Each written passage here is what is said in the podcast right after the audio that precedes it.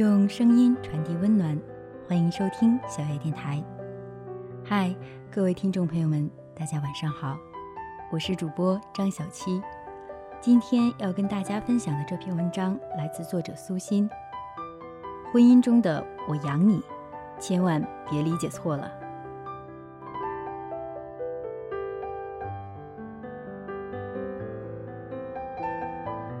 正在热播的电视剧《我的前半生》。还没等演多少剧情，女主角罗子君就被离婚。她和闺蜜唐晶哭诉：“她说她养我一辈子的呀，她叫我不要工作的。”很多人都说我养你是最毒的情话，其实根本是错解了这句话。上个月，朋友谢小姐和卢小姐发自拍，展示她们曼妙的身姿，惹我羡慕。问她们怎么做到的？他们说自己都有私人健身教练指导，才在身材这件事上不走弯路。我当下决定也找一位私人健身教练，就和同事说了。同事给我介绍了他的朋友，一位开瑜伽馆的女子。加上他微信后，我看了他朋友圈，好多照片都是工作照，有的在做瑜伽，有的在跳肚皮舞，有的在跳拉丁舞，简直美呆。同事和我聊起他这位朋友。当年他生完孩子去瘦身，竟然一下迷上了瑜伽和舞蹈，就想辞去工作，自己当健身老师。家里人都反对，说创业是一个人的夜路，非常难走。一个女人放着安稳的工作不干，干嘛要自讨苦吃？可她当时以热爱健身成痴，任何人的劝告都听不进去。她的丈夫说：“你去做自己喜欢的事情吧，我养你。”有了丈夫的支持，她心无旁骛地投入到自己喜欢的事情中去了。当然，无论什么事，开始的时候都是需要投入，不可能马上产出。几年时间，她丈夫每月开了工资，自己就留下一千元零用，剩下的都交给妻子。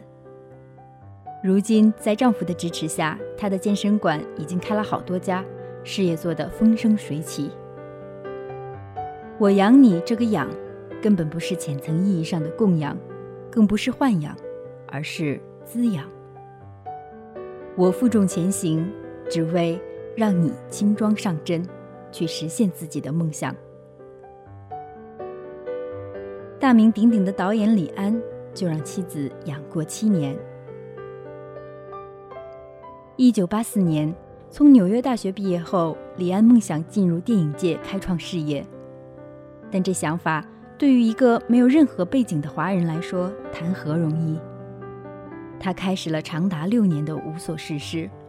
当时，全家的吃喝用度全靠身为药物研究员的妻子工作来支撑。在家的李安日复一日地重复着几件事：阅读、看片、写剧本、做家务。买菜、做饭、带孩子。每天傍晚做完晚饭后，他就和儿子坐在门口，一边讲故事给孩子听，一边等待妻子带着生活费回家。有段时间，岳父母有些看不下去了，给他一笔钱，让他拿去开个中餐馆，也好养家糊口。但好强的妻子拒绝了，把钱还给了老人家。李安也不想看到妻子始终这么辛苦，便想出去打工挣钱。妻子对他说：“我们是夫妻，养你是我心甘情愿的。你要记得自己的梦想。”有了妻子这个坚强的后盾，李安便全身心投入到了创作中。一九九零年，李安经过六年的思考、沉淀、创作，终于完成了。后来得到业界和观众推崇喜爱的喜剧剧本《推手》，该剧本获得了台湾优秀剧作奖。更让他兴奋的是，借此得到了指导这部影片的机会。用今天的话来说，李安一夜爆红。接下来又陆续导演了与《推手》并称夫妻三部曲的《喜宴》《饮食男女》。《喜宴》获得了柏林电影节金熊奖。西雅图电影节最佳导演奖，《饮食男女》更是获得了奥斯卡最佳外语影片提名。李安终于在国际影坛赢得了自己的一席之地，他非常感谢妻子。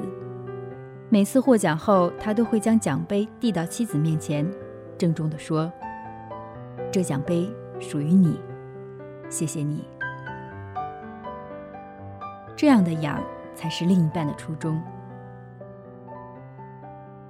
我养你是让你有时间在自己喜欢的事上精进自己，是为了让你变成更好的你，而不是让你整天睡觉、逛商场、追剧、打麻将。那天看完几集《我的前半生》，我在微信上和一位男性朋友谈起全职太太这个话题。我问他怎么理解“我养你”这句话，他说很多人。错误地定义了全职太太这个角色。全职太太并不是回到家里再也不求上进，而是夫妻双方为了更有利的家庭建设，达成一个分工协作的选择。这个分工就是男人负责养家，妻子负责持家，这样更有利于生活质量的总体提高。千万不要小看全职太太这个职业，是需要不断的学习。才能提升自己。像我的前半生中，罗子君的儿子问他什么叫角膜，他就闹出了笑话，回答是角膜。这样的妈妈怎能做到教子？还有罗子君的老公，不过也就是个打工的，他却买八万块钱的定制皮鞋，日常的生活就是买买买，根本不懂得持家之道。所以她在老公眼里就是什么都不想干，也干不好。其实，一个优秀男人的内心世界是很孤独的，家是他疲惫疗伤的地方。全职太太为全家洗衣做饭没有错，但不要把自己仅仅置于一个保姆的水平。我的前半生中，唐晶也说过这样的话：两个人在一起，进步快的那个人，总会甩掉那个原地踏步的人。因为人的本能都是希望能够更多的探求生命生活的外延和内涵。是的，如果男人一直发展，女人却裹足不前，两人之间的距离会越来越远，婚姻很容易出现问题。好的爱人不应只是深情地凝望着对方，还要一起看向未来。很多嫁了豪门的太太，几乎很少有把逛街美容当成人生的。都保持着比婚前还昂扬的斗志，让自己学会十八般武艺，辅佐丈夫的事业更上一层楼，与他比翼齐飞。爱情不是索取，而是相互拥有。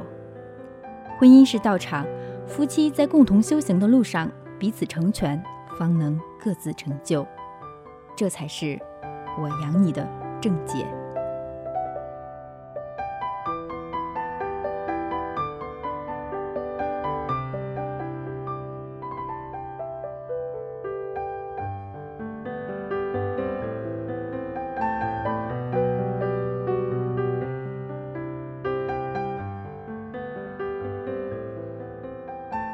本节目由小野电台提供，用声音传递温暖。感谢您的收听，更多精彩内容，敬请搜索微信公众号“小野电台”，大小的小，知乎者也的也。每晚一位客串主播，温暖你的耳朵。